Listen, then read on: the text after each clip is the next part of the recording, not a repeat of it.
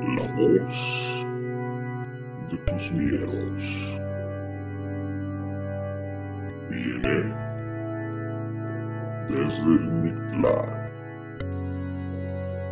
Bienvenidos.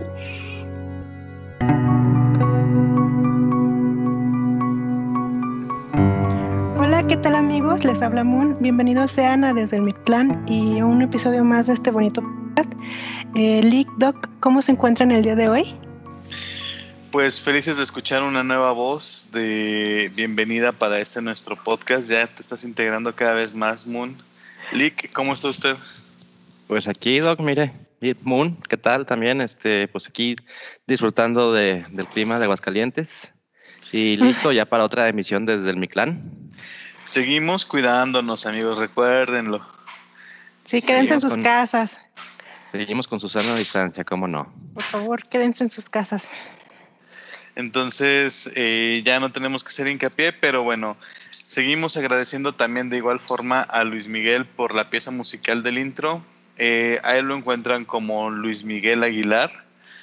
Ya van a ver en nuestras páginas que también lo vamos a mencionar a él para que también lo chequen. Y pues hablando de plataformas y, y traiciones, Lick, ¿nos presenta las plataformas? Claro que sí, estamos actualmente en Spotify, en YouTube, en Anchor, eh, eh, nuevamente invitándolos también para que nos chequen en iBox. Ahí este, si tienen la diferencia de que quieren descargar el podcast, pero no quieren, eh, pues en este caso estar suscritos a, a Spotify, pues ahí nos pueden descargar de manera gra- gratuita, este, con, un- con una muy buena calidad, con una buena velocidad de descarga. Y este, nos, pueden, nos pueden seguir también a través de esa plataforma. Y nuestras redes sociales, nuestro Facebook y nuestro Instagram, desde el Mictlán, así aparece. Y no olviden de nuestro grupo Voces del Mictlán, ahí en, en Facebook. Igual, pues recuerden que tenemos nuestro correo electrónico para cualquier cosa. Está contacto desde el Mictlán. Mictlán, recuerden que es M-I-C-T-L-A-N arroba gmail.com. Ahí nos pueden mandar sus historias, comentarios si no lo quieren hacer de manera pública. Y pues también queremos hablarles amigos de algo muy especial que es nuevo mes y traemos nuevas sorpresas, ¿no es así amigos? Es correcto, Sí. mi doc. Llegan las, llega, llega el mes de junio y también llegan las sorpresas, llegan nuevas, nuevas etapas aquí también con nosotros en Desde el Mictlán. Seguimos tratando de, de, de crecer, de adaptarnos a lo que ustedes a veces nos comentan y nos piden. Y bueno, Un, ¿tú qué, qué piensas de esto que estamos desarrollando? Pues que esperemos que les guste. Eh, bueno, yo estoy emocionada porque pues, se vienen colaboraciones y muchos nuevos segmentos al podcast. Y pues ojalá puedan seguir colaborando la, la gente también. Sí amigos, es muy importante para nosotros que ustedes tengan esta participación activa con nosotros. Este programa lo hacemos gracias a ustedes, como saben, pues vean, ya ahorita tenemos la integración de Moon con nosotros al equipo. Ya tenemos también a Lilith, que nos envía su cápsula normalmente. Eh, pero que pues últimamente no hemos podido tener, ustedes ya saben. Sin embargo, pues sigue colaborando con nosotros. No, eso no, no termina. Y pues esto sigue creciendo y creciendo. Y por eso los invitamos este viernes 5 de junio eh, a las 8 de la noche. Que estén muy pendientes del Facebook. Del Facebook. Ándele pues. del YouTube. Para bueno, que- sí, del, del Facebook también porque ahí se va a, a publicar, ¿no? El, el Sí, evento. el evento lo van a encontrar en, en el Facebook, pero también si están suscritos al YouTube, pues obviamente les va a avisar cuando ya se acerque la hora y pues se pueden reunir, este no tiene ningún costo, pueden accesar de manera gratis. gratuita, es gratis. Entonces ustedes pueden accesar y pueden disfrutar de la sorpresa que tenemos preparada para ustedes. Vamos a develar un nuevo misterio que envuelve el desde el Mictlán.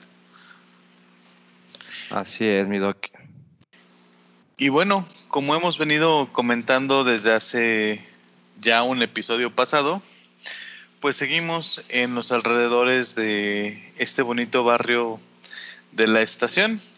Y es así que creo que, como ya les había comentado la semana pasada, es un barrio que, si bien no es de los más antiguos ni fundacionales como tal de Aguascalientes, sí fue uno de los que dio mayor impulso y crecimiento económico a la ciudad, puesto que aquí fue donde se estuvieron los primeros hoteles, o bueno, los hoteles ahora sí que de paso más importantes durante esa época, donde se desarrolló el comercio, donde estuvieron los primeros cines. Tú fuiste la que nos comentaste esto, ¿no, Moon? Sí, sí. De hecho, creo que incluso mm, los circos estacionaban en la, bueno, estacionaban sus carpas en lo que ahora es el jardín de ferrocarriles, sí. jardín de la estación, donde ahora podemos encontrar unas banquitas muy interesantes.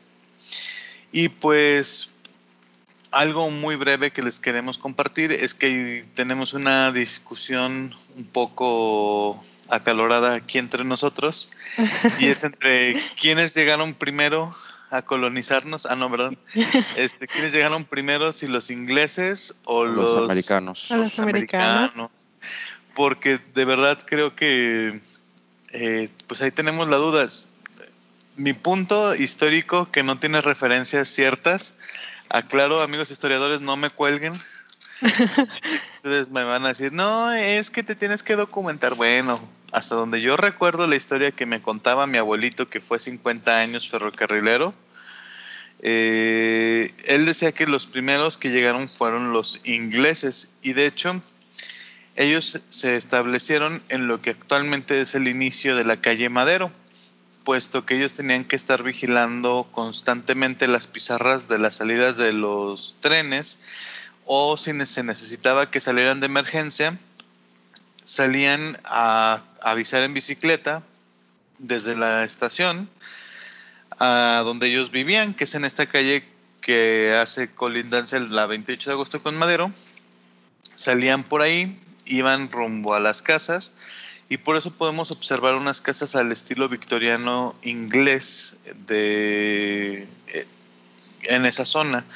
Vemos algunas casas grandes de dos pisos o incluso las de un piso que conservan este estilo arquitectónico muy inglés de conservar un pequeño patio al frente con un corredor lateral que conducía al patio trasero con una entrada con escalinata de un para dar desnivel a la casa y con techo de, do, de boteago o de doble teja que es curioso porque pues aquí creo que no les iba a servir de mucho, pero pues no.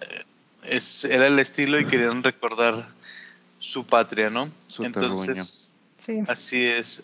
Así que como les comentaba, pues tenemos esa discusión porque del otro lado, del otro lado de la moneda, en el lado oriente de la estación y de los ferrocarriles en sí, de los talleres, estuvieron las casas de los norteamericanos, que es más conocida como la colonia Ferronales. Sí, Me- Sí. es correcto. Si no me equivoco, creo que sí es la Ferronales, ¿no? Sí, sí, la Ferrari. Sí, Entonces, y estas ya son una son casas al estilo norteamericano, donde podemos ver también su tejadito que no les iba a botar mucha agua, pero con su con su yarda al frente, mucho jardín. mucho jardín alrededor. Y son casas relativamente chiquitas, ¿eh? No, no crean que son construcciones muy, pues muy Pero de- impresionantes, muy básicas, y pero sí muy estilo de tiro gabacho. Sí, un estilo norteamericano de principios del siglo XX, hay que decirlo.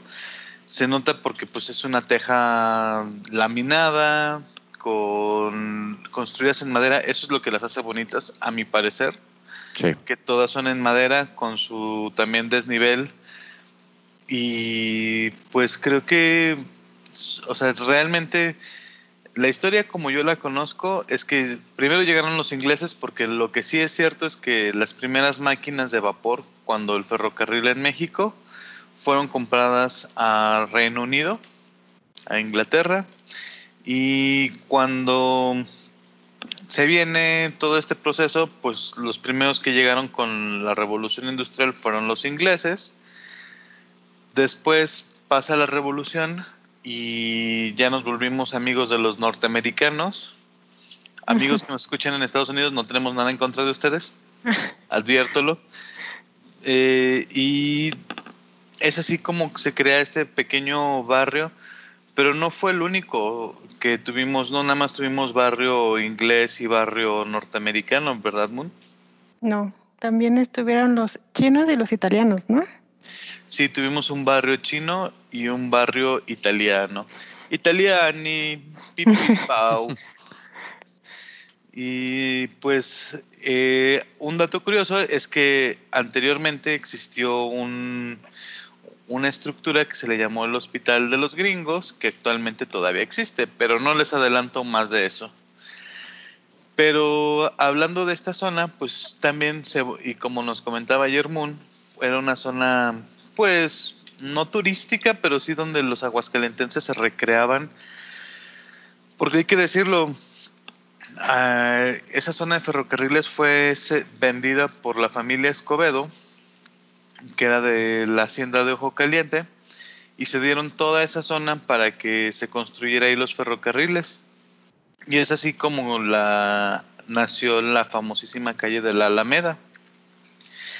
Y a partir de que dejó de ser una huerta y que dejó de convertirse nada más en un terreno, pues se volvió un paseo obligatorio para los hidrocálidos. Ese y el río, donde actualmente está López Mateos, pues eran como los lugares más concurridos, o el estanquillo que se encontraba atrás de San Antonio, o el río San Pedro. Realmente pues eran los paseos dominicales que la gente acostumbraba. Y es así como, pues, donde hay gente, hay leyendas. Siempre ha sido como mi, así como que yo siempre he dicho eso porque luego llegas a, a, lugares y preguntas, oiga, ¿alguna historia que se cuente de aquí? No, pues ninguna. sí, suele pasar. Sí. No, y es así como, no lo sé, Rick, creo que es falso. Tal vez no, no ha vivido lo suficiente ahí para contar cosas, ¿no? Puede ser, puede ser, pero siempre, siempre, siempre, siempre. Siempre hay algo que contar, ¿no? Incluso en las colonias más nuevas aquí en Aguascalientes ya está La Llorona, ya, ya hizo su tour para esa zona. Ya está, mire, ya está manifestándose ya en su casa también. Bueno, no, esos son los perritos, disculpen. Pero pues siendo la Alameda un punto donde ya empezó a haber gente y empieza a haber historias, pues creo que usted nos tiene una historia por ahí, ¿no, Lick? Así es, mis estimados compañeros, Doc, Moon. Eh, tenemos una, una, historia que se cuenta, una leyenda, eh, pues que dice que había eh, un compadre, o bueno, dos compadres, que uno llega de visita con el otro ahí en un barrio cercano a, a la estación, le hace un comentario, le dice, oye compadre, pues fíjate que quisiera que me ayudaras a este, tapar o a revisar el aljiber porque pues he escuchado ruidos y quiero este pues clausurarlo. Para esto creo que el, el compadre que vivía, o el que habitaba en esta casa no lo había pues no había abierto el aljiber, no lo había checado previamente. Entonces al momento que decide levantar la tapa porque estaba casi clausurada, levantan la tapa y oh sorpresa, hay un túnel. O bueno, en este caso se podría considerar también la posibilidad, eso no nos consta, y así dice la leyenda, que fuera un, este, una, pues un túnel acuático, una, una sequía que, que, cruzaba la, que cruzaba la, la, zona. Entonces deciden bajarlo. Bueno, la, la, leyenda popular cuenta que deciden bajar a investigar qué era, a ver si, pues, si había un tesoro, habían este, dinero enterrado o que podían encontrar algo más. Y pues cuál sería la sorpresa que estando eh, en, ese, en, en, esa situación, abajo, allá abajo del, del túnel empezaron a escuchar un, un tropel de caballos eh, que se dirigía hacia ellos. Uno, por miedo, decide agacharse y, este, esconder la, cabeza y, no, y voltearlos a ver. Y el otro, valiente, se queda viendo y pues eh, muere, este, uno dice que muere del, del, shock, del infarto de ver lo que, lo que estaba pasando. Otros dicen que el jinete que iba pasando o los jinetes que iban por ahí pasando lo, asesinaron, que, dan a entender que son una, una serie de fantasmas. Y pues bueno, hasta ahí la cuenta la leyenda.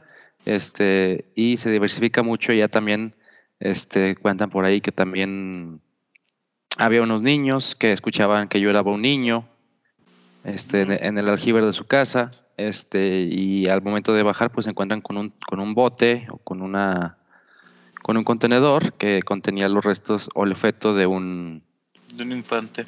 de un recién nacido. Entonces, ahí tenemos algunas variaciones y pues bueno, esa fue la, la historia que, que pude encontrar y que más me llama la atención de por estos rumbos. Pero fíjese, Lee, que, que es interesante porque, bueno, hay que recordar que si bien Aguascalientes adquiere el nombre de las aguas termales, estas no se obtenían tan fácil o en todos los puntos de la ciudad. No. No, eso no. Realmente eran algunos puntos muy específicos donde se podía extraer el vital líquido hirviente. Y era uno de ellos era la noria o el ojo de agua de el ojo caliente y de ahí viene su nombre, o sea, es un ojo de agua caliente. Entonces, que de hecho pues todavía sigue en funcionamiento y bueno, ya hablaremos en su momento yo creo que de, de estas ex, ex, haciendas, pero pues abastecer de agua a la villa pues era o de los ríos, pero pues los ríos hay que recordar que no siempre fuimos tan eco-friendly y se fueron contaminando. Sí. Y servían más bien como para transportar desechos humanos. Y por otro lado, pues era más, eh, y si teníamos el acceso del, del agua filtrada de los manantiales y ya de forma caliente, pues mejor sacarlo ya caliente, ¿no? Entonces, se, hay registros que hablan de que, bueno, al principio el canal corría desde el ojo caliente hacia lo que eran los antiguos baños de los arquitos para satisfacer de agua a esta zona. Y la primera intención, pues, era a través de un canal, pero el canal era construido a modo de riachuelo y estaba abierto. Y transcurría, y de hecho, si ustedes se fijan eh, y van a lo que es el deportivo de las tres centurias, van a ver que hay un batiente o, un o está más alto esa parte porque eh, ahí fue donde construí, eh, por ahí corría la canaleta.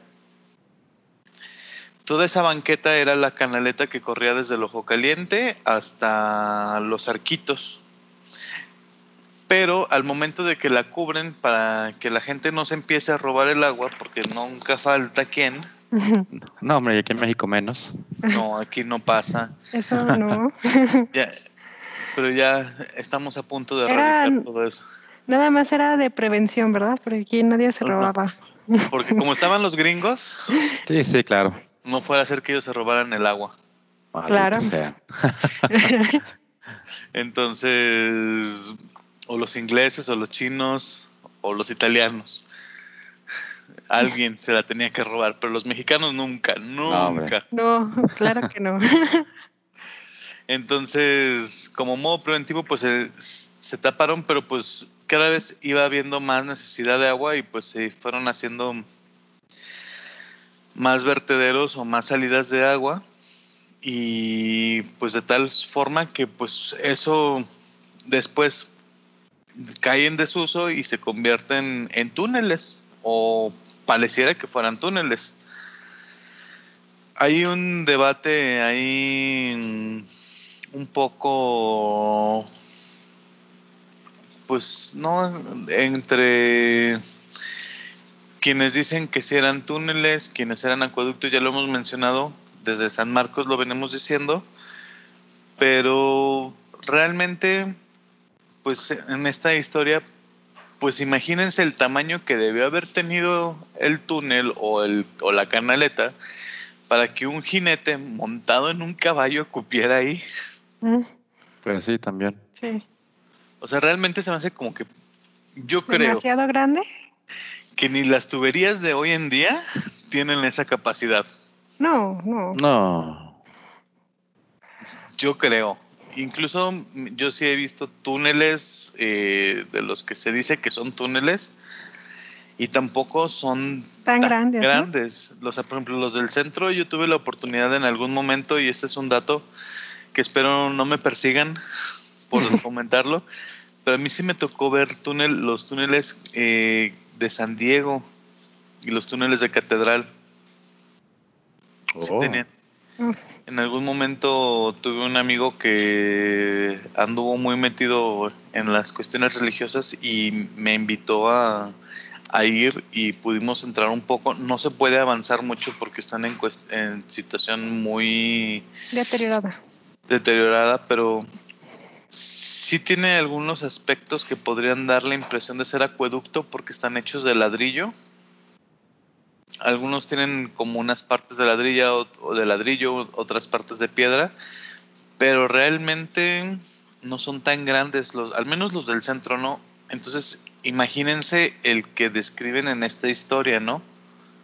De hecho, el tamaño que debería tener para poder este, albergar no solo una persona de pie, sino Sí, ¿no? arriba del caballo. Sí. Arriba del caballo y que cupieran varios jinetes. También la anchura que debería tener no, no es un no es un túnel. Eso me da la- a mí la impresión Cualquiera. de que es una cueva o un- una formación más natural, ¿no? Pudiera ser. Pero pues Pudiera ser. también, bueno, de la historia pues, supone que son fantasmas, entonces puede ser un truco, no sé, mental o algo, una ilusión. Pues sí, aunque digo, las energías de si es un espíritu, normalmente la teoría nos dice que tienden a representarse o materializarse en la forma en que vivieron, ¿no? Sí, pero por ejemplo aquí también está esa cuestión de que el único que lo vio fue el que se murió. Ah, bueno, eso sí. El otro nada. Buen punto. Jaque mate. Jaque mate. No, pero sí Es- está, está extraño que si, bueno, primero si, si está ahí ese lugar, así como lo cuenta, pues que sea tan grande, Ujú. sí es algo que llamaría la atención de por qué ese tamaño, para qué sería, ¿no? Porque si es demasiado grande para hacer una tubería o algo así. No, y digamos que no podríamos, eh, no- en ese entonces no se tendría el- la capacidad para traer maquinaria que necesitaría una, un túnel de esas, de esas magnitudes, ¿no? Sí, sí, sí, sí. Exacto. Entonces, esa es una de las historias que se cuentan de este barrio, pero también regresándonos un poquito más hacia el, el centro y estas calles, estas casas que contábamos inglesas, pues tú nos tienes algo que contar al respecto, ¿no, Moon? Sí, pues de hecho, bueno, hay una casa que es eh, muy conocida, que está entre Eras de Nacosari y con esquina con Madero. Está muy grande. Creo que ahorita está pintada como de color verde, ¿no? Como Creo que sí. lleva ya un buen rato. Ahorita creo que sí está desocupada. Que no, yo no, yo no he visto. Bueno, hace mucho que no he pasado, ¿verdad? Pero de la última vez que pasé, aún recuerdo que está abandonada. Y Creo pues, que, bueno, ah. di- di- di. No, sí, tú di, tú. Es que creo, creo que sí está habitada, pero no se ve mucho movimiento por el, por el tipo de casa que es.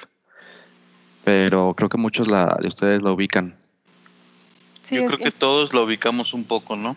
Sí, ha tenido muchos negocios ahí, entonces igual y alguno fue ahorita, bueno, el que más creo que se reconoce es porque fue de pantalones, ¿no? Era una fábrica o algo así de pantalones. Una tienda de pantalones de mezclilla, era muy específico, según me Sí, acuerdo. Y duró un buen tiempo ese, ese, ese, ese- en ese giro.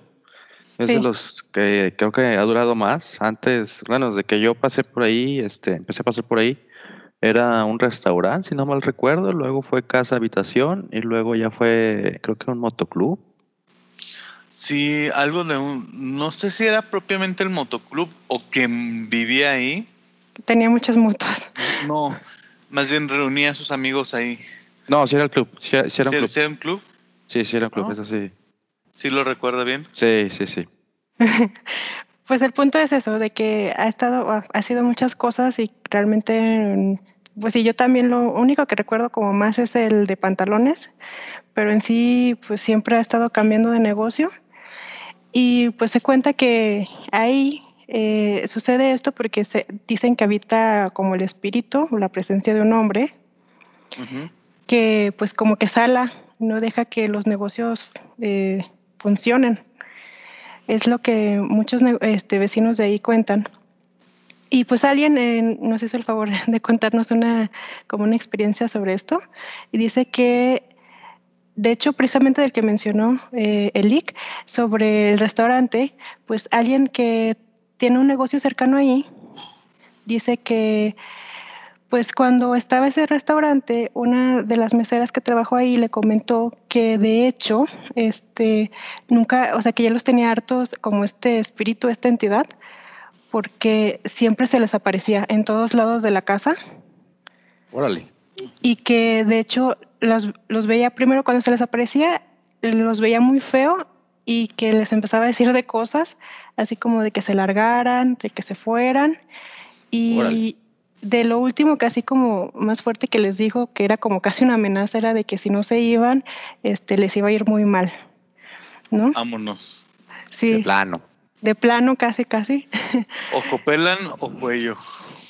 Y pues bueno, ese restaurante, creo que es ese, no estoy segura, no sé si hubo otro, pero pues bueno, ahorita ya no es restaurante, entonces sí le hicieron caso.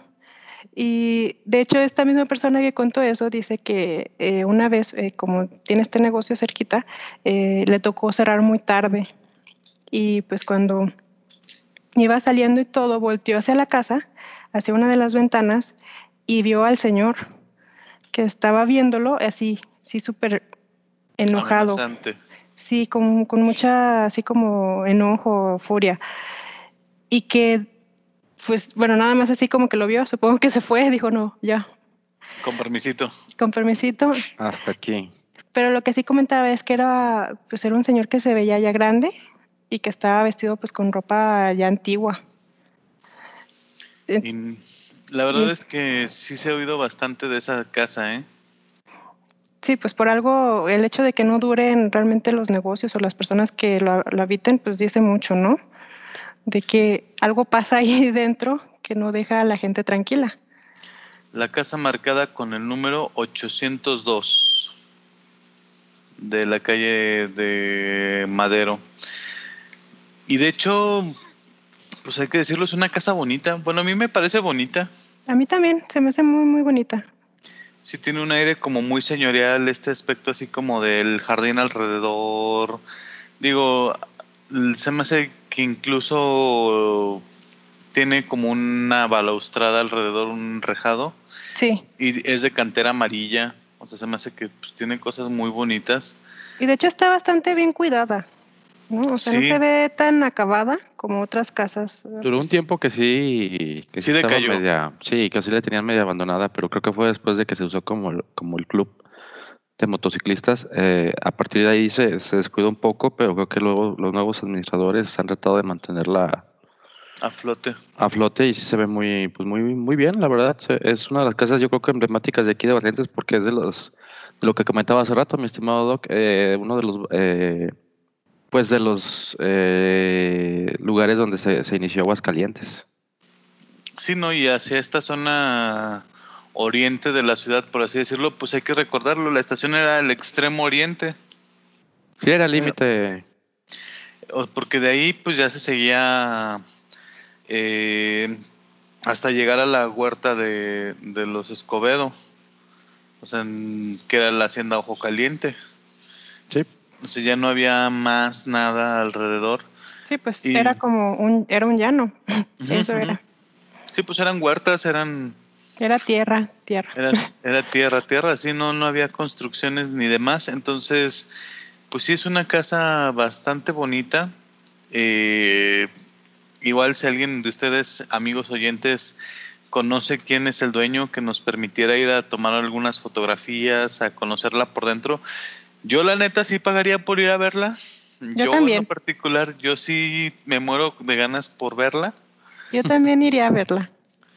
Porque la neta se me hace que está súper chula, pero mm, incluso yo sí viviría ahí. Digo, mm, invitaría al señor a que nos tomáramos una copita. Relájese, por favor. A ver, ya, ya tranqui, aguante vara. Y pues Pero también no me imagino lo que ha de costar por la ubicación. Uy. No, y también por el espacio, porque si es una casa grande. Exacto, de dos pisos. Y creo que valdría la pena conocerla. Incluso hasta como en algunos lugares se ha dado, sobre todo en Estados Unidos, ya se ha dado como mucho esto del turismo negro y de ir a los lugares como embrujados. Por ejemplo, esto de la mansión Winchester, de que pues nadie vive ahí, pero siguen... Pues es como un museo, ¿no? O sea, bueno. Pues ya es como un museo, pero pues no tiene así como de, ay, aquí están las primeras pistolas Winchester o algo así, pues creo que no, nada más es el morbo negro de ir a... A ver y a perderte, ¿no? Porque es como un laberinto. Exacto, También. incluso, incluso hay quien, ah, o sea, te dicen así como, no te separes del guía porque si te separas te puedes morir ahí dentro. Ahí te quedas. Ahí te quedas y ni quien te saque. Entonces, pues igual y hasta podría funcionar como negocio. Sí, yo creo que sí, sí funciona. Pues también ya hay hasta de lugares donde fueron, eh, hubo asesinatos y cosas así. Sí, pues creo que el Buena Vista Drive, donde fueron los asesinatos de Sharon Tate, creo que ya incluso esa casa también algo escuché de que iba a ser o ya es Para ir a visitar, ¿no? un centro de visita porque pues siempre trataron de contener a los turistas y a los visitantes, pero estaba muy difícil que contuvieran a tanta gente, ¿no? No, pues es que la gente es morbosa. Somos la gente le gusta ir a ver. morbosos. Sí. Lo reconozco, a mí sí me encanta todo esto.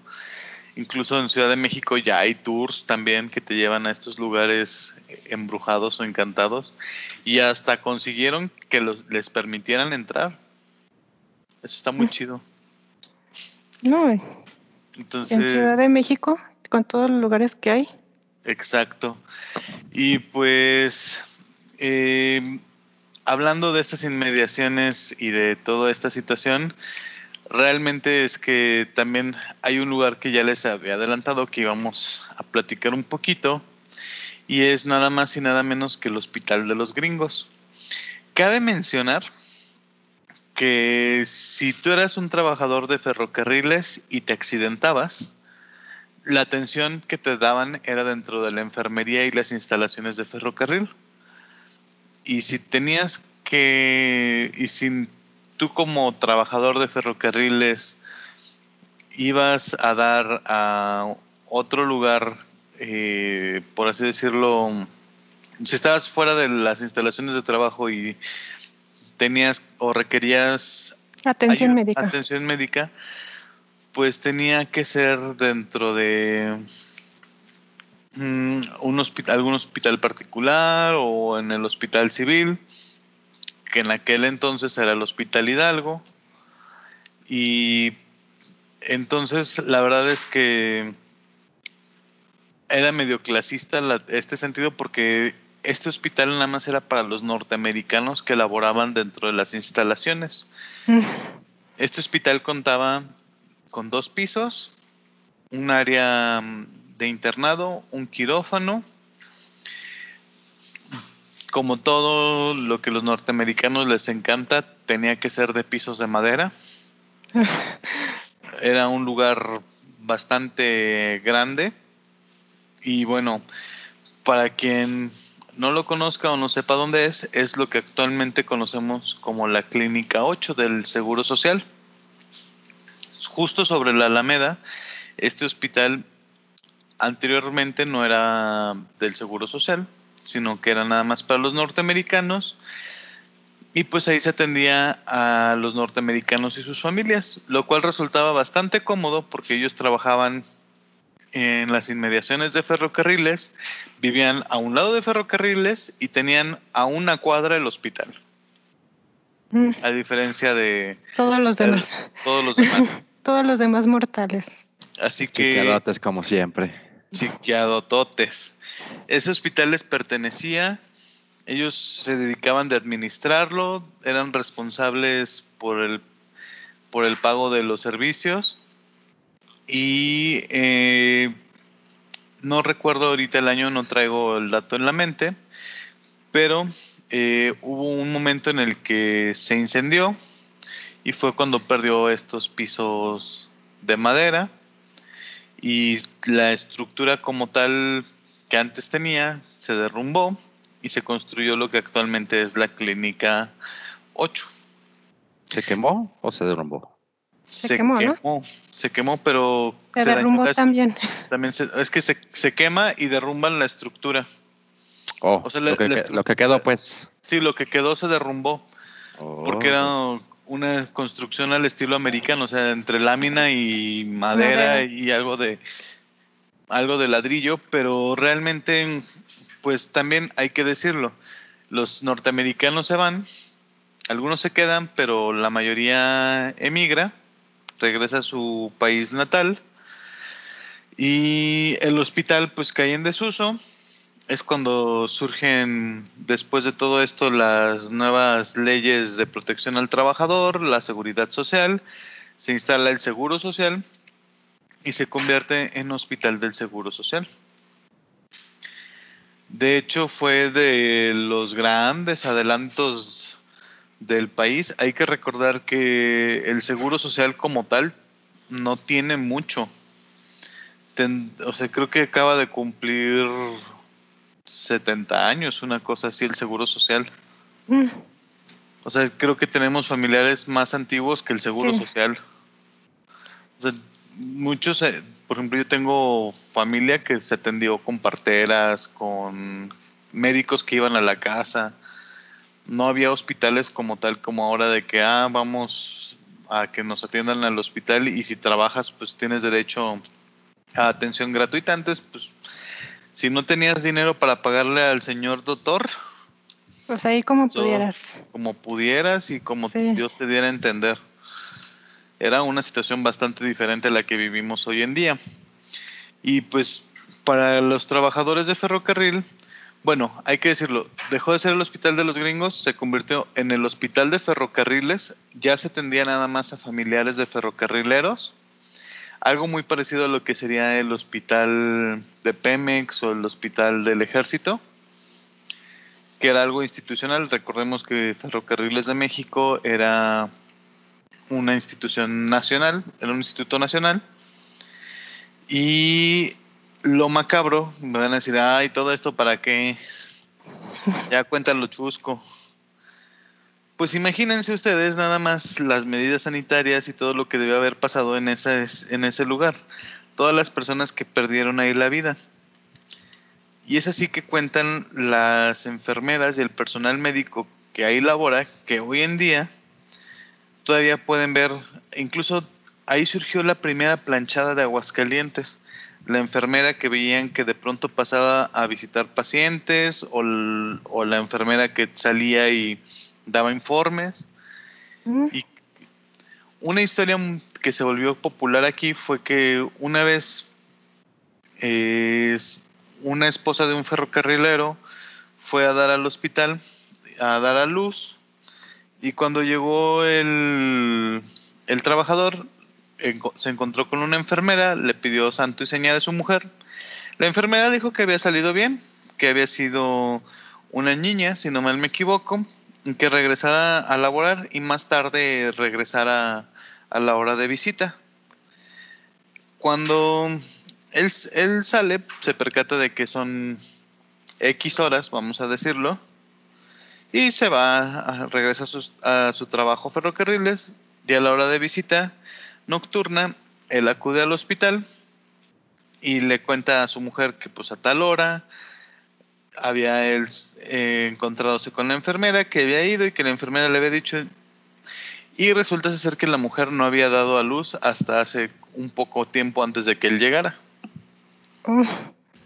Entonces, la enfermera que se encontró resultó ser que nunca la encontraron, que nunca supieron de ella y que pues le dijo santo y seña de todo lo que había pasado durante el parto sin que este todavía ocurriera. Uy, Chale. Esa es- y dicen que esa enfermera todavía se puede ver ahí. De igual manera, pues hay quien cuenta que ve gente que no corresponde con la, o sea, con su overall de, de mezclilla, con ropa que no corresponde, que de pronto andan deambulando ahí por el hospital y que pues la verdad sí se vuelve un asunto medio macabro porque pues sí es de los primeros hospitales que hubo aquí como tal en Aguascalientes. Entonces, sí es de esas historias curiosas. Que bueno, yo pienso que de la enfermera pues no está tan mal porque parece ser que realmente no hace nada malo, ¿no? O sea, ayuda a los sí, ayuda a los pacientes, este, te da pues noticias. Entonces, pues hasta eso creo que no es tan malo pues la parte de la enfermera, pero sí ver a alguien ahí vagando con ropa de 1900, no sé, no, ¿cuándo? Mucho sí, después, pues ¿no? 1900. Sí. del 1900. Ahí dando vueltas. Dices, ay, el concurso de Halloween. Yay. ¿Qué pasó? ¿Por qué no me avisaron? Ya sé. Entonces, pues sí, es como de esas cosas curiosas. Y ahora que lo pienso, sí es cierto. Sí, hay también una planchada como que en cada hospital, ¿no? Sí, es como eso es, es la Es, llorona, de- es la llorona del hospital. es la llorona del hospital. Pero aquí, bueno, la peculiaridad que se tiene de esta planchada es que da noticias, como que dicen que predice el futuro. Y no tienen una historia como tan compleja como la de otros estados donde te cuentan que renegó de cuidar a los pacientes y que ahora o que era todo a- lo contrario, ¿no? Que era muy... muy buena. Y que se murió porque no sé qué, y que la dejó el novio, ¿no? Creo que es la de México. Sí, creo que es la de la Ciudad de México. Los amigos de la Ciudad de México nos pueden confirmar o negar esta historia. Porque incluso creo, creo que esa ya es de un hospital que si no mal me equivoco es el Centro Médico La Raza. Sí, es que sí. También allá en México creo que hay varias planchadas, ¿verdad? Sí, no, pues es que No. no, pues realmente para es, saber. es como la es como la llorona que dicen que está en Xochimilco, la del centro, la de no, la de todos lados. En todos lados. Y es así como llegamos a la historia que queríamos guardar para el final, ¿no, Lick? Es correcto, mi doc. Entonces, pues a ver, chútesela, empiésele, arránquese, agarre Ay, vuelo. ¿Qué no cerraba usted con corte? este, ¿qué no cerraba usted con eh, la Andrea Alameda?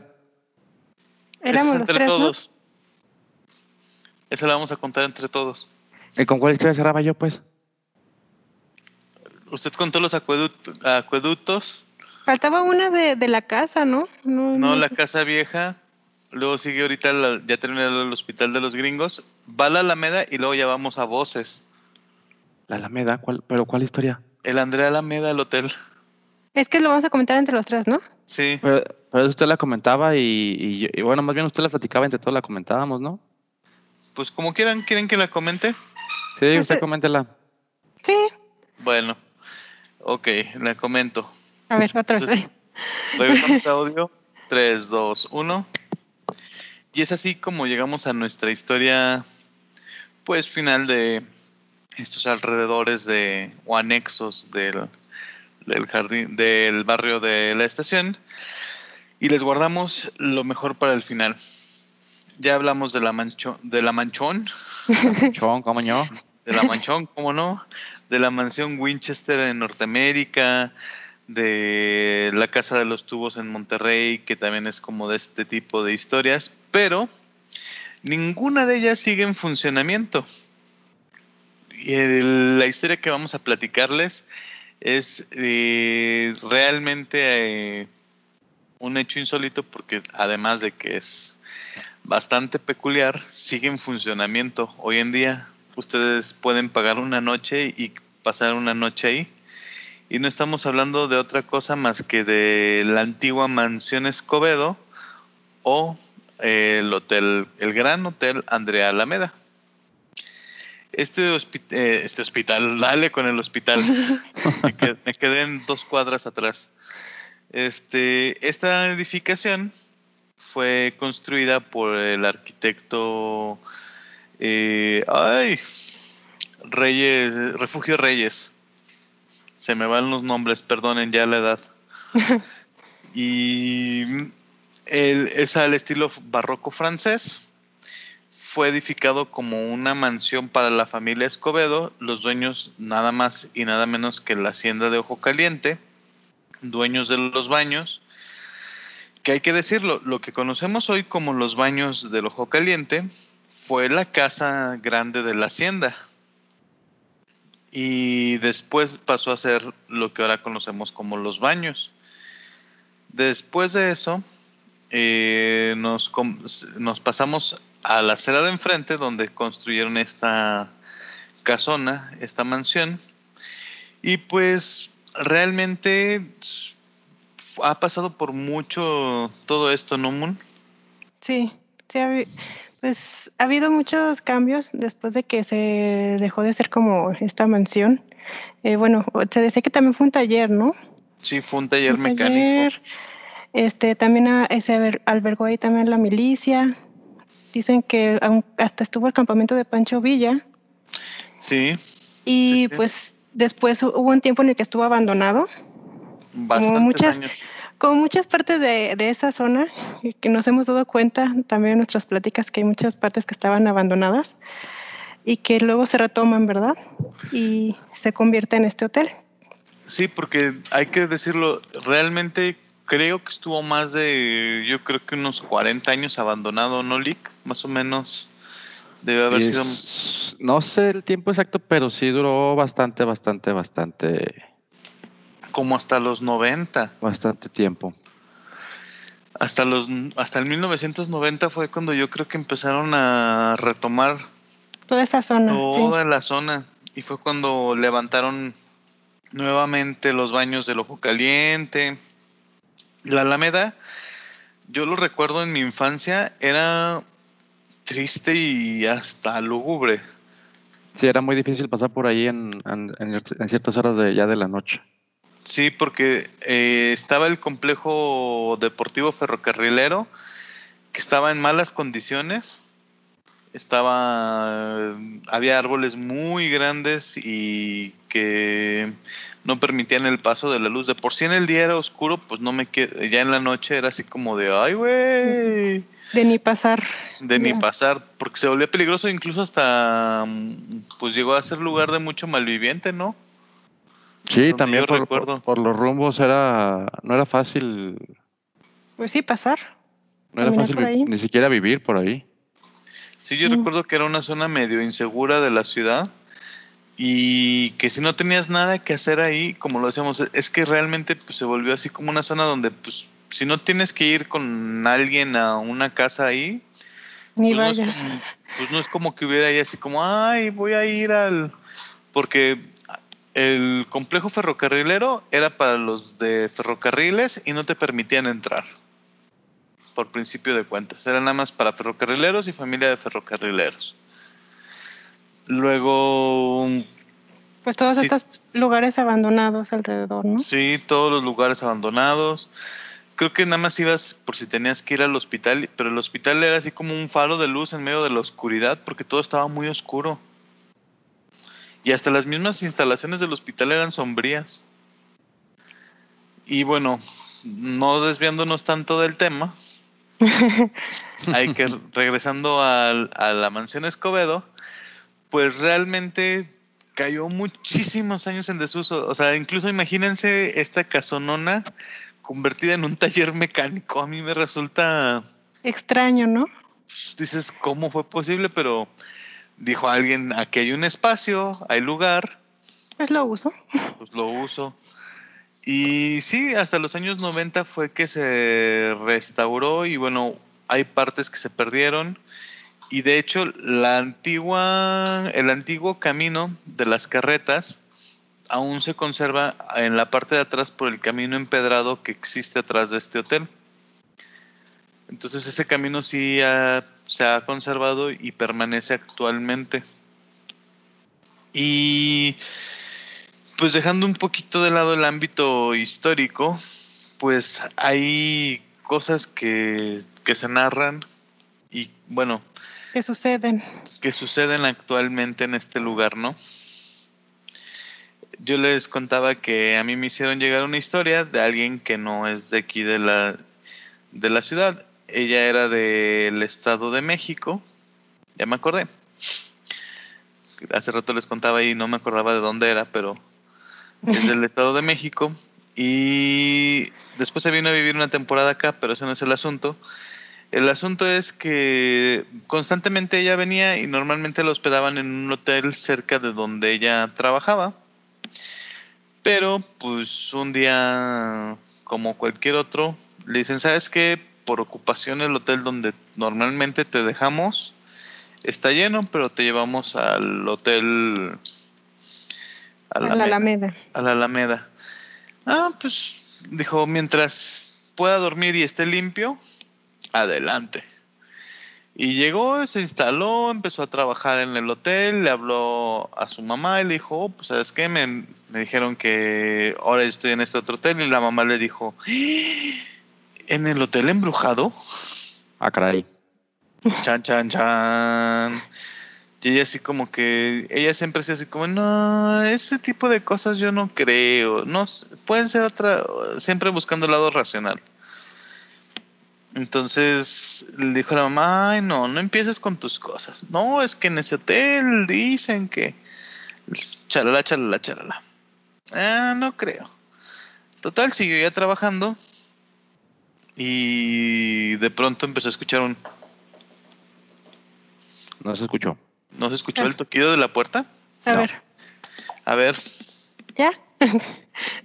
¿No? No, Ahí. todavía no. Bueno, A ver, a ver, ahí les va. Ese. ese así. toquido, así, así, Así. se escuchaba. Eh, ese sí se escuchaba. Se nota que es el micrófono high definition. El rico siempre humillando al pobre. Ah, Pero bueno, este. El punto es que empezó a escuchar que le tocaron. Ella, consternada, pues dijo: ¿Qué pasó? Se asomó y nada. Volvió a seguir trabajando. Un rato después volvió a escuchar el toquido que ustedes ya escucharon. Y se volvió a asomar. Y dijo: Ay, de seguro ha de haber algún niño que está dando lata de esos que los papás, ándale, sí, salte a correr al pasillo y empiezan a jugar ahí los niños. Entonces, pero en cuanto se dio la vuelta y empezó a caminar hacia su escritorio, volvió a escuchar y dice, no había dado dos pasos cuando escuché el toquido, regresé y ya no vi a través del- de la puerta, abrí la puerta y me asomé al pasillo y no encontré a nadie. No era posible que alguien se escondiera en algún lugar porque recordemos... Es un o sea, pasillo, pues. es un pasillo y tan rápido que pudiera correr como para que ella regrese dos pasos y abra la puerta, no, pues no. no, o hubiera escuchado algún azotón de puerta o Sí, algo. algo. Un- Unos pasos, ¿no? Corriendo. Sí, por lo menos. El punto es que ella, pues ya molesta, bajó al lobby, les comentó que pues, que qué onda, que ya aplacaran al niño, y en la recepción así como de, perdón, No. es que me están molestando y no me dejan. Y van y tocan la puerta, y van y me tocan la puerta. Y ella y los de la recepción le dijeron, pues es que nada más hay una persona más y es un adulto y está en el primer piso. Usted está en el segundo piso, o sea, no hay nadie que pueda estarla molestando porque precisamente los como sabemos que las dos personas que están ahorita están de trabajo, pues quisimos pues o habiendo la disponibilidad de habitaciones, Dejarlos Perfecto. aparte. dejarlos aislados, ¿no? Fueron, revisaron el video de seguridad porque mi amiga no, No creyó. no, no creía. Y cuál fue su sorpresa que, oh Dios, no se ve nada en el pasillo. No se ve que ella sale, se asoma y baja a la recepción. Y esto es de lo que cuentan. Dicen que escuchan gente que camina por los pasillos, que tocan puertas, Que se asoma, ¿no? Por las, por las Claro, por las- habitaciones. por las ventanas hacia la calle. Que, que les apagan luces, de hecho, incluso eh, dicen o contaban. Si tenemos a alguien que trabaje ahí en el hotel que nos pueda Confirmar. confirmar esto, pero decían que tenían problemas de mucha rotación de personal porque los asustaban mucho. Entonces, realmente sí es un tema que pues si alguien tiene las posibilidades de invitarnos una noche ahí al Hotel Andrea A pasar también. pues igual aceptamos la invitación y vamos y grabamos y conocemos un el hotel y, y damos nuestra reseña del servicio. No, pues ya. de una vez todo. todo. Y bueno, la verdad es que sí es una mansión que por fuera es impresionante. Al menos arquitectónicamente es muy bonita. Sí. No, y también este, en ese hotel también, bueno, yo he ido, pero nada más a graduaciones y así. Porque también se, puedes rentar como espacios, como estos saloncitos que tienen. Ujú, ujú. Y sí, por dentro también está muy bonito. De lo que he visto, ¿verdad? No, no me ha tocado a mí tampoco ir a quedarme ahí. Pero de lo que he visto poquito, sí está muy bonito por dentro también. Y bueno amigos, pues podríamos seguir hablando de esto durante muchísimo tiempo, pero la verdad es que nos prolongaríamos y sería un especial sobre el hotel, ¿no amigos? Es correcto, Doc. Creo que hay mucha, aparte de la historia que usted nos platicó, de, de la que estamos comentando, podríamos encontrar, pues, uf, una infinidad de historias y de situaciones que, que estuvieran fuera de lo, de lo normal, se podría decir. Entonces, pues sí, mejor. Luego haremos si se requiere un programa especial de, del hotel. Si alguien más Inviten- tiene historias que, de ahí, que Sí, sí, que- compartan. Que nos las compartan y si no, pues que nos inviten a ir y grabamos desde allá. Y nos quedamos a ver si sí es cierto. Podemos Pues ir al buffet. A ver si está encantado. Este, estaría interesante, amigos. La verdad es que sí estaría bastante interesante. Pero pues tenemos que proseguir y Moon, ¿nos puedes presentar nuestra cápsula favorita, por favor? Sí, muy bien. A continuación, voces del Mictlán.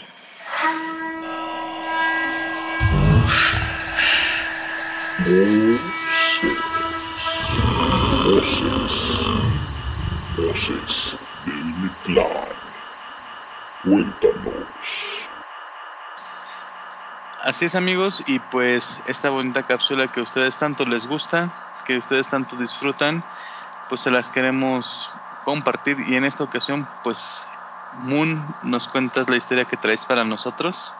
Sí, pues este, esta historia nos la compartieron. eh, gracias, Jason, por dejarnos eh, compartir. Este, está muy interesante y bueno, a ver si les gusta. Este, también se hace referencia al mismo barrio que estamos, hemos estado hablando. Y pues bueno, eh, en sí este, esta historia no le pasó a él, sino a su hermano. Y bueno, desde su abuelita eh, vivía en una casa que ahorita ya no vive ahí, eh, está por Héroes de Nacosari, ca- casi llegar a la estación y antes de llegar a los arquitos, no especificó bien la dirección, pero dijo que era más o menos por ahí. Y de hecho esta casa ahorita eh, lleva un buen tiempo abandonada, bueno, no, está en venta, pero pues nadie la ha comprado, así que casi es como si estuviera abandonada. Y pues en aquellos si años... alguien está interesado en comprar casa, En comprar, ahí está. no, se llevarían ahí con un fantasmilla. Leve, leve. leve la nieve, así que usted dirá. Pues bueno, en- en- bueno, antes de ahí, pues vivió la, la abuelita. Y bueno, el hermano, este, en aquellos años eh, iba al colegio y pues como su mamá trabajaba, eh, no podía pues ir por él, entonces él se iba directamente pues a la casa de la abuelita a pasar sus tardes y ya después su mamá iba por él. Y pues cuenta que una de esas veces, eh, para esto la abuelita vivía en la parte de abajo porque era una casa, dicen que es una casa muy grande, entonces él vivía en la parte de, ella, ella vivía en la parte de abajo y en la parte de arriba eh, tenía cuartos que rentaba para gente pues que fuera a quedarse un día o meses ahí. Entonces, pues, pues había veces en las que no había nadie. Entonces, eh, en esta particular tarde, el, el hermano eh, de Jason le tocó quedarse solo porque su abuelita tenía que hacer unos mandados. Entonces, este, pues para esto eh, siempre es clásico que cuando uno está con las abuelitas, pues hace cosas, ¿no? Y siempre le toca a uno, pues, que lavar los platos, ayudar, exactamente. Pues en este caso a él le tocaba regar las plantas. Entonces, eh, esa vez que se fue la abuelita, pues le dijo antes de irse que si que no se le olvidara pues su tarea, que era regar las plantas. Y como pues cuento que en la parte de arriba a veces había gente, pues él preguntó que si en esa ocasión había alguien que estuviera rentando. Su abuelita le dijo que sí había una persona, pero que en ese momento estaba trabajando, entonces él estaba pues solo. Entonces pues ya su abuelita se fue, él se quedó solo y pues decidió ir a pues a terminar de una vez con esa tarea y pues cuenta que está como, bueno, que estaba, que tenía una, tenía una escalera como extraña, con una forma medio rara para subir ahí donde tenían las eh, macetas, que supongo que estaba fuera de los cuartos, y pues él subió y que había como un balconcito así como cerquita de las escaleras donde estaban pues estas macetas, y estaba pues regando muy tranquilamente cuando escucha de repente pues como que se están peleando ahí en uno de los cuartos, eran cuatro cuartos y en uno de ellos escuchó que estaban discutiendo y pues al principio no se le hizo raro, como que no lo, mm, como que pues no le prestó atención, hasta que de repente se acordó que su abuelita le había dicho que no había nadie. Y ahí fue cuando sí le dio ah, mucho miedo, porque dijo, ah, es ¿cómo? Eh, entonces, pues ya como que se asustó mucho, que dijo, no, mejor me bajo. Ya me voy, patitas, ¿para cuando las quiero? Mejor, mejor me quedo abajo. Entonces, pues ya iba a bajar, pero cuenta que como que su cuerpo empezó a sentirse muy pesado, entonces le estaba costando mucho trabajo bajar las escaleras. Y cuando estaba intentando bajar las escaleras, escucha que se abre la puerta de uno de los cuartos. Entonces como que se queda así y, y pues como que ve de reojo que sale una, una mujer y pues como que se queda, pues él dice, no, mejor más rápido, ¿no? Pero aún así no podía, o sea, algo, algo le impedía como ir rápido. Entonces, pues ahí como podía, estaba intentando bajar las escaleras. Cuando, cuando todavía de reojo ve que esta mujer se acerca, ahí donde estaba pues el balconcito con las flores, y se baja, o sea, como que se hinca la, la, la mujer y él como que pues le da muchísimo más miedo, intenta seguir bajando las escaleras lo más rápido que puede cuando siente un frío como escalofríos en su espalda. Entonces, pues vuelve a como intentar voltear y ve que la, bueno, la aparición, la mujer, estaba tratando de agarrarlo con sus manos o sus brazos extendidos. Ay, güey. Entonces, pues ya le da como todavía pobrecito, ¿no?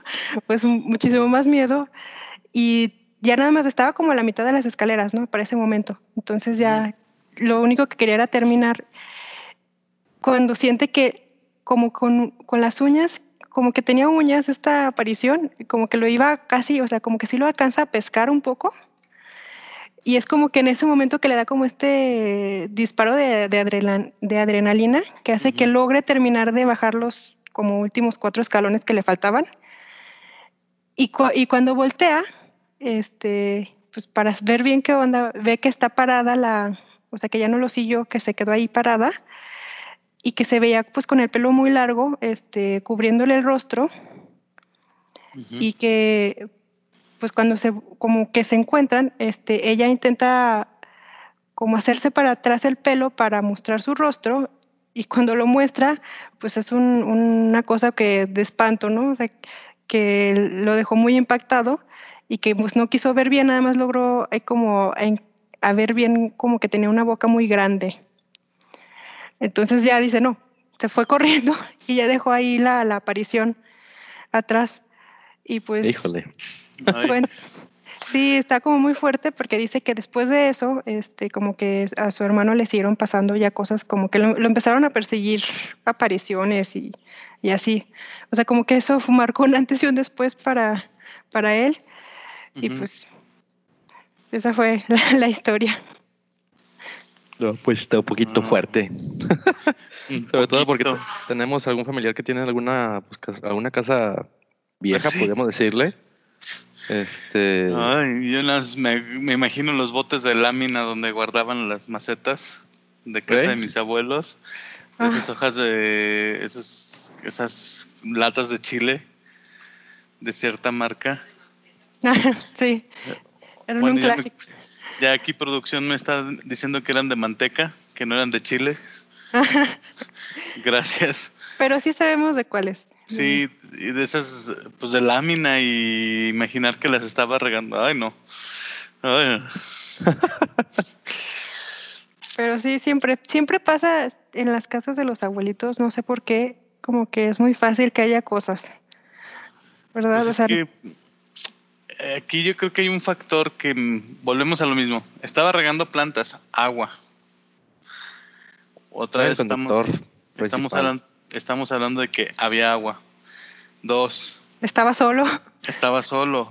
Tres, era una casa donde había huéspedes. Entonces, realmente el decir mm, mm, que qué energías trae la gente que pasa por esos lugares, ¿no? Sí, O sea, realmente es como en los hoteles, o sea, entra y sale gente, pero pues sí, viene y se va, pero ¿qué deja ahí, no? que se queda. qué energías quedan, qué historias traen. De verdad es, pues te quedas con esa idea y pues, o sea, quién era esa mujer, ¿no? O si era realmente una mujer. Sí, también eso, ¿no? Saber si, si realmente era el alma de una mujer o era otra cosa. Y pues también pues que era una casa que yo me imagino que pues antes de que vivieran ahí fue llevaba ya muchos años, ¿no? Entonces, quién sabe si antes de ellos estuvo otra persona, sí, y qué sabe qué habrá pasado ahí. Sí, pues las historias realmente eh, conocemos, ah, yo concuerdo con algunos historiadores que de lo que se sabe de la historia es una nada comparado con lo que realmente es. O sea, imagínense todo lo que sucede todos los días que no Y se que no nos- documenta. Que no vemos, ¿no? También, o sea, que no nos damos cuenta más bien. Ujú. Y también que había, que había antes de que nosotros llegáramos. O sea, tampoco llegar con el simple hecho de que la casa estaba ahí. No sabemos realmente cuántos años tuviera, pudiera llegar a tener la casa, quién habitó ahí, qué pasó ahí antes de que nosotros llegáramos, o antes de que las personas antes de nosotros llegaran ahí. Entonces también otros factores a considerar, toda la historia que contengan esas, esas paredes, Sí, incluso Sí. adentro de las mismas paredes que estuviera alguien por ahí guardadito. siempre, No, ¿verdad? y Nunca a- falta. no, incluso, ¿por qué no pensarlo hasta antes de que fuera casa, no? Sí, también, Sí. también.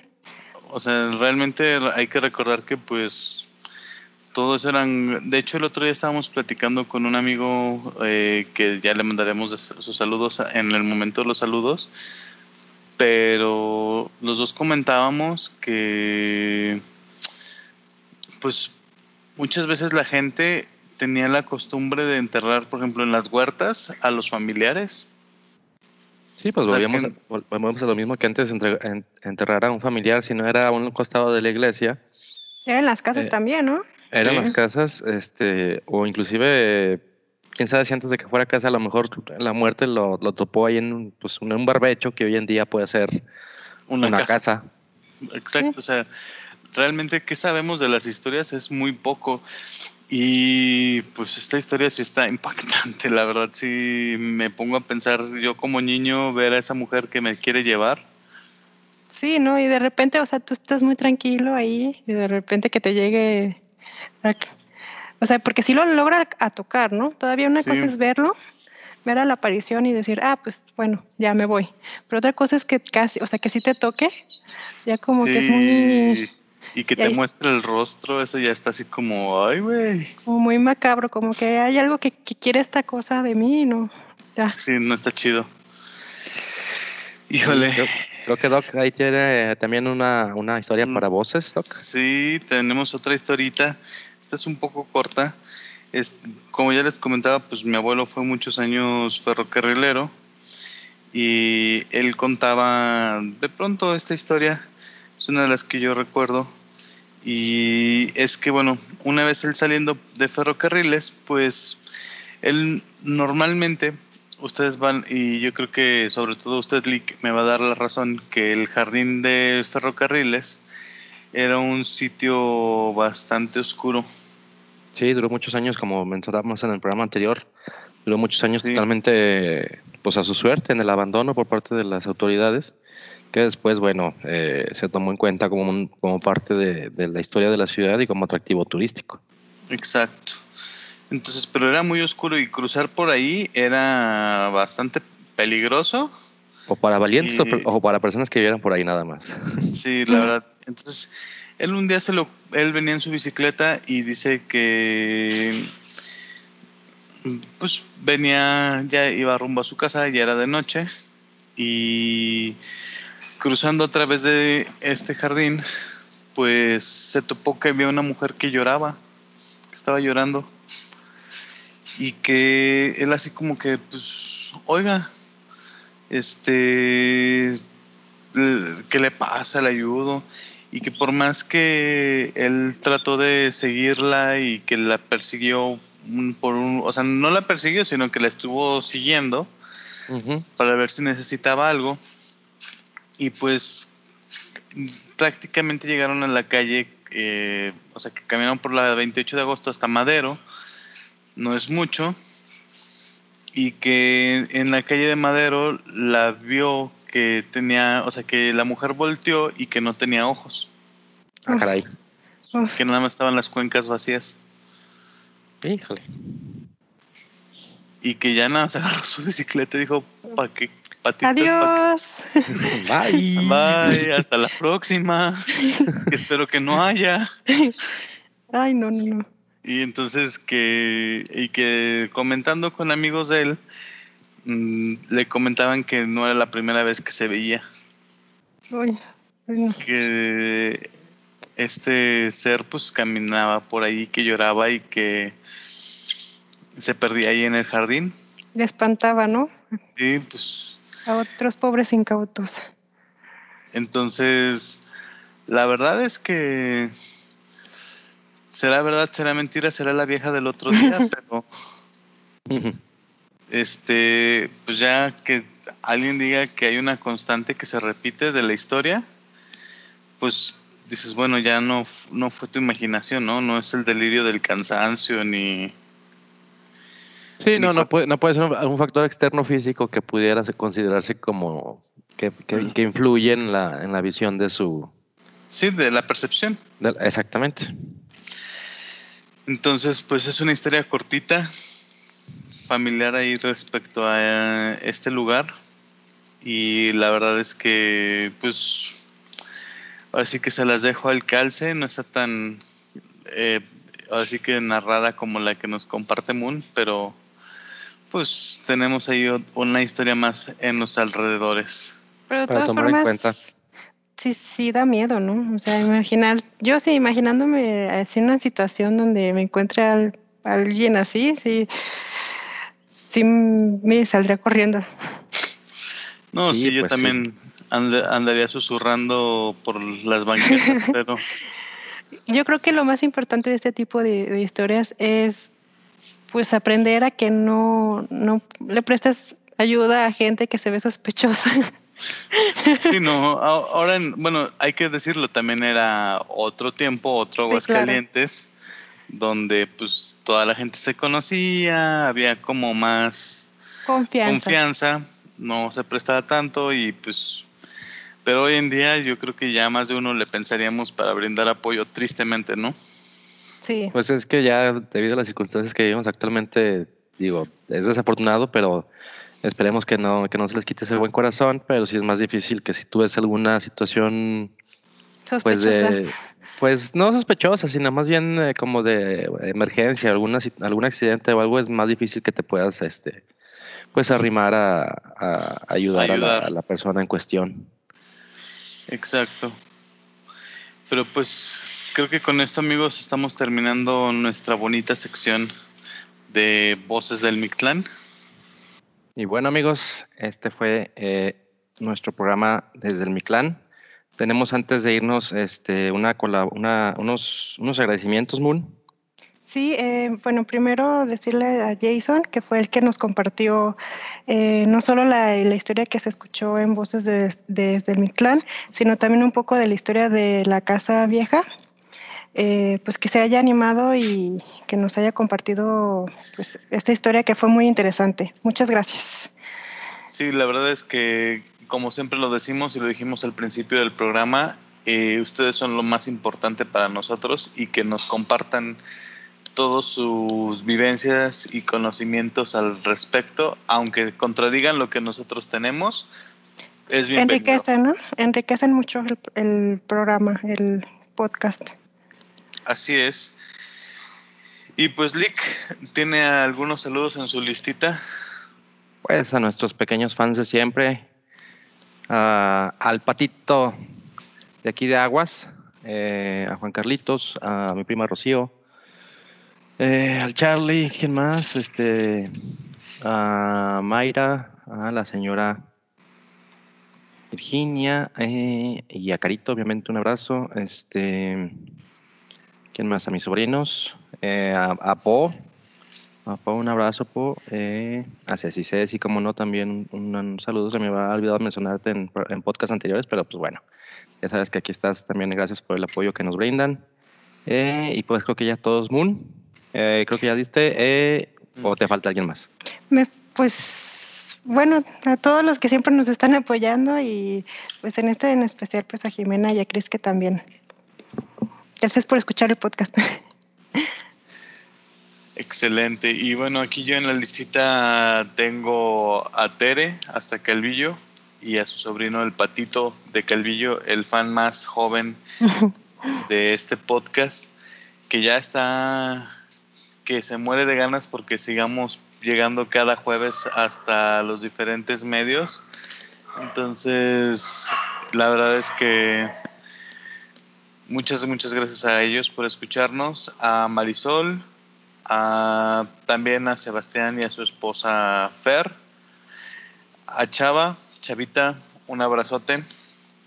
Mm, también tengo aquí a Eduardo hasta la Ciudad de México, a Fercho hasta León, mm, a nuestros amigos de Arkham TV, estén muy al pendiente, ya ahí tenemos Estamos pactando con el diablo, pero no hay problema.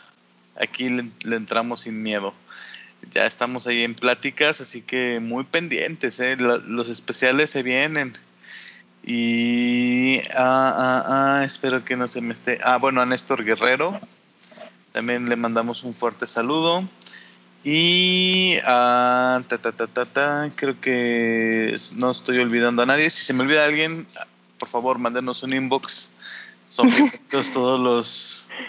En, en, inbox de quejas.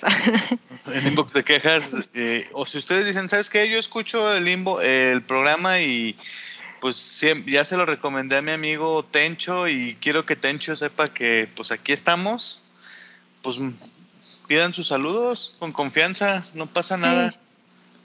Son bienvenidos todos los saludos. Ya vi que también ya están compartiendo más cosas en redes sociales. Eso también está bien chido. Así que por favor no, deje, no nos abandonen en este barco solos. Acompáñenos y pues creo que son todos los saludos que yo tengo de mi parte. Bueno, bueno, y entonces, pues bueno amigos, terminamos con esta emisión desde mi clan. Nos esperamos la próxima semana. Con un atentos. episodio. Y bueno, hasta la próxima. Nos vemos el viernes, no lo olviden. El viernes en YouTube. Mañana. Bye. Bye. Bye.